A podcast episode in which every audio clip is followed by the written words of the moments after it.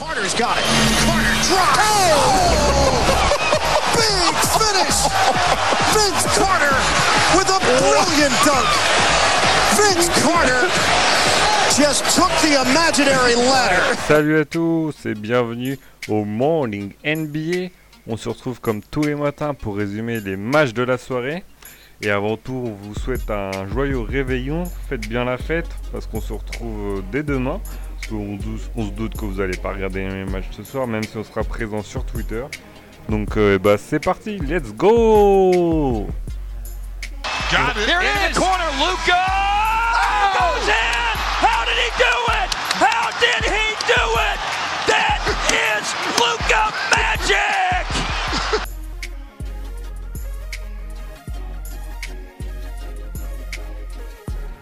On commence par le premier match de la soirée entre Orlando et Détroit. Le Magic qui va l'emporter 109 à 107. Détroit qui ne joue vraiment pas bien en début de match. Ils encaissent un 18-6 pour commencer la rencontre. Alors peut-être qu'ils pensent déjà au, nouvel an eux aussi. Blake Griffin qui ne fera pas un bon match, qui veut absolument pas jouer. Aucune envie, aucune intensité. Il termine à 15 points. Il mettra d'ailleurs qu'un petit shoot en première, en première mi-temps.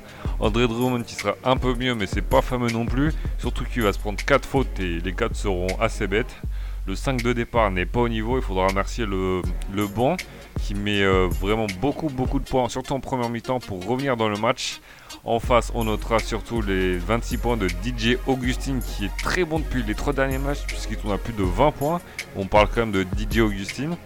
Et bien sûr, Nicolas Vucevic est très bon avec 22 points, 11 rebonds. Il aura peut-être sa place All-Star Game faut continuer à gagner pour espérer parce que si euh, Orlando est dans le top 8, il n'y a, pas, a pas de raison qu'il n'y soit pas. Et aussi Aaron Gordon, surtout un bon début de match de sa part avec 22 points. C'est ce qui fera vraiment la différence. Et en fin de match, alors que le score est très très serré, Orlando aurait dû tuer le match avant, mais bon, c'est Orlando. Hein. Et c'est Evan Fournier qui a 6 sur 10 au shoot, qui va rentrer un shoot au buzzer tout simplement. Donc on rappelle, c'était un match qui était à 21h30, alors quand le français met un shoot au buzzer, c'est forcément très bon pour lui, surtout que son coach euh, Steve Clifford ira lui rendre hommage en conférence de presse en déclarant qu'il n'a pas peur de lui donner les ballons en fin de match, même si c'est pas forcément le meilleur score, il vit, il vit pour ces moments, comme le dit le français aussi en conférence de presse, donc ça fait quand même plaisir pour lui. Côté des trois, faudra vite remonter sur celle au mois de janvier parce que leur mois de décembre a été catastrophique au possible. Et perdre contre Orlando, c'est quand même pas très bon pour la course au playoff. On poursuit avec Toronto qui jouait contre Chicago à minuit et le match était absolument horrible.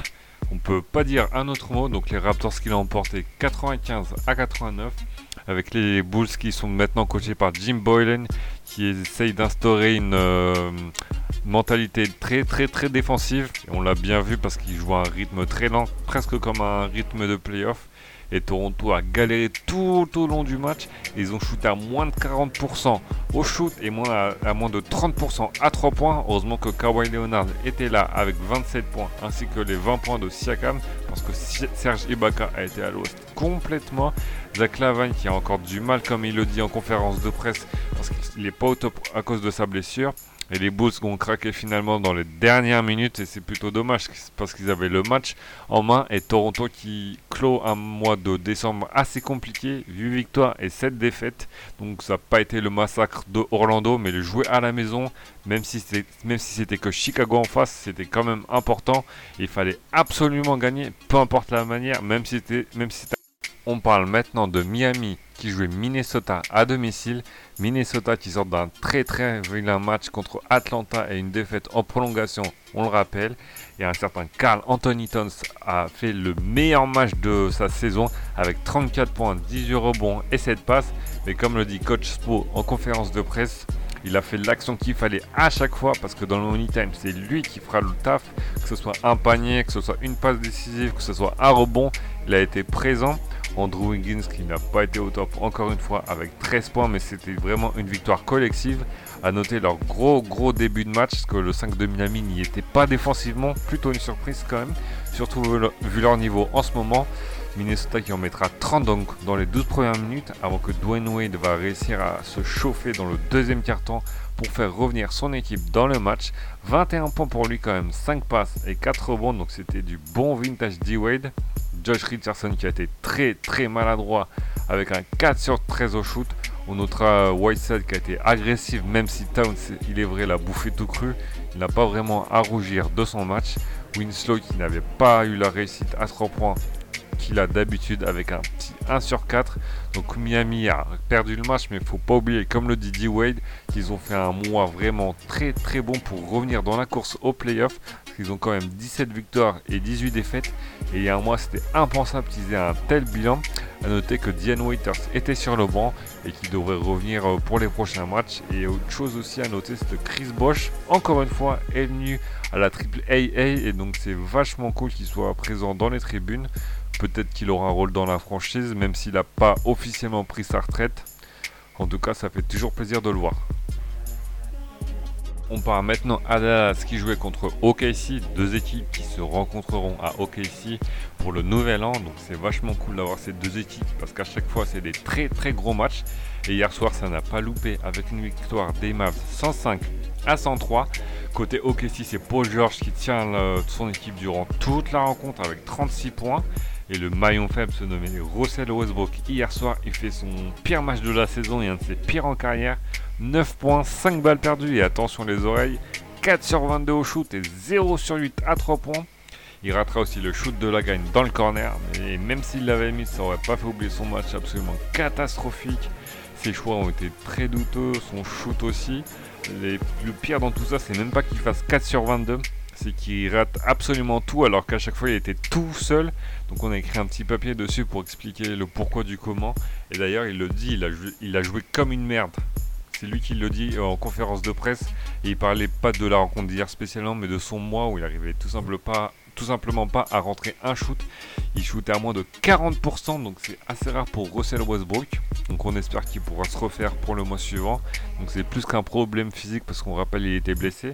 Mais là c'est carrément mental et ça, ça lui était jamais arrivé auparavant. Donc on espère qu'il pourra se refaire. En face, c'est bien sûr Luka Doncic qui a été énorme avec 25 points et 7 passes.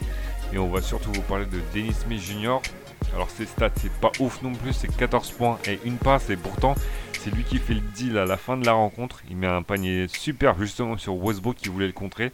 Le panier de la gagne précisément et ce sera aussi lui qui défendra sur Paul George alors qu'il reste que quelques secondes à jouer. Il empêche Paul George d'avoir un shoot facile et donc de ne pas égaliser. A noter aussi que Novitsky qui fait un joli 2 sur 3 à 3 points. Alors il met que 6 points mais il était bien en jambe tout de même. A noter que Wesley Matthews n'a pas joué, un des meilleurs défenseurs de l'équipe et surtout l'arrière titulaire. Alors l'emporter contre OKC à la maison, c'est quand même une grosse performance et on suivra de très près ce qui va se passer ce soir. Fans de Philadelphie, j'espère que vous avez dormi cette nuit parce que c'était une catastrophe.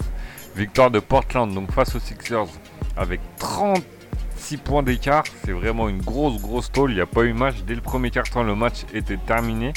Faut dire merci à un certain CJ McCollum qui termine à 35 points en 3 quarts temps. Damien Lillard n'a même pas eu à se fouler, lui qui finit à 15 points. Donc c'est Ben Simmons en face qui finit meilleur marqueur sans Joel Embiid donc avec 19 points. Didier Riddick finit à 11 points et Jimmy Butler là, alors lui c'est une catastrophe, 5 points à 2 sur 12 au shoot. On a regardé vraiment le match vite fait et heureusement parce que ça a cassé les yeux d'entrée de jeu. On espère vraiment que c'était un match sans et rien d'autre, puisqu'il faudra se reposer ce soir pour le nouvel an, donc pas de fête s'il vous plaît messieurs. Il faudra aller farcir les Clippers qui jouent vraiment bien en ce moment. Joel Embiid devrait être là, on n'en sait pas encore plus. Mais en tout cas, on espère qu'on aura un match cette fois-ci. On passe au dernier match de la soirée entre les Lakers et les Kings. Une belle rencontre puisque les Kings euh, avaient gagné le dernier match avec le fameux buzzer de Bogdanovic sur Tyson Chandler. Les jeunes Lakers voulaient vraiment leur revanche, surtout pour offrir une victoire à LeBron James qui fêtait son anniversaire, son 34e déjà. Et bien sûr, il était présent dans la salle pour encourager ses petits potes. Et c'est Brandon Ingram qui sera l'homme du match. C'est peut-être pas le meilleur match en termes de statistiques, mais en termes d'apport, il n'y a vraiment pas débat. 21 points, 9 passes et c'est trop bon alors que les Lakers sont à la bourre au score dans le dernier quart-temps. Ils vont défendre très très bien et Brandon Ingram va enfin, enfin, enfin prendre le match à son compte. C'était jamais arrivé depuis que les James est arrivé. Trois shoots de suite, le shoot de l'égalisation et surtout le shoot qui va faire passer les siens devant. Un énorme shoot à trois points. C'est vraiment qu'il était en confiance pour prendre ce genre de shoot. À noter les 22 points de Josh Hart, les 18 de Cal Kuzma, très très maladroit, mais dans le fameux run du dernier quart-temps, comme on vous le disait, la grosse défense, mais aussi un gros shoot de sa part, bien qu'il soit à moins de 30% à ce moment du match. Et Sacramento peut s'en vouloir parce que lors du deuxième quart-temps, ils sont bien revenus dans le match après avoir pris 37 dans le premier quart. Et malheureusement, Diaron Fox va faire deux fautes coup sur coup dans le troisième quart-temps. Et même si les Kings vont réussir à tenir, c'est dans le quatrième quart-temps qu'ils vont craquer littéralement à l'image Dimension Pert qui ne va pas rentrer le moindre shoot. Pourtant, ils jouent plutôt bien en attaque, ces Kings, mais ils ne rentrent pas leur shoot quand ils sont tout seuls. A noter Colin Stein qui fait quelques erreurs offensives comme un Costocos qui n'aurait pas dû aller chercher ou encore quelques finitions ratées. Et bon, c'est les Kings qui craquent cette fois-ci à l'image des, des Lakers contre les Clippers. Il va falloir se remettre, mais qui aurait cru que les Kings seraient à 19 victoires et 17 défaites à la fin de l'année civile, donc c'est quand même un bon bilan, que ce soit pour la franchise ou pour les fans. Et c'est ainsi que se termine la dernière soirée de l'année. Amusez-vous bien ce soir pour le nouvel an, sortez couvert, ne buvez pas trop surtout, enfin buvez, beaucoup mais euh, pas en conduisant. Et on se retrouve comme d'habitude demain matin. Nous, on sera là ce soir, bien sûr, pour commenter les matchs. Eh bien, c'est parti. À demain.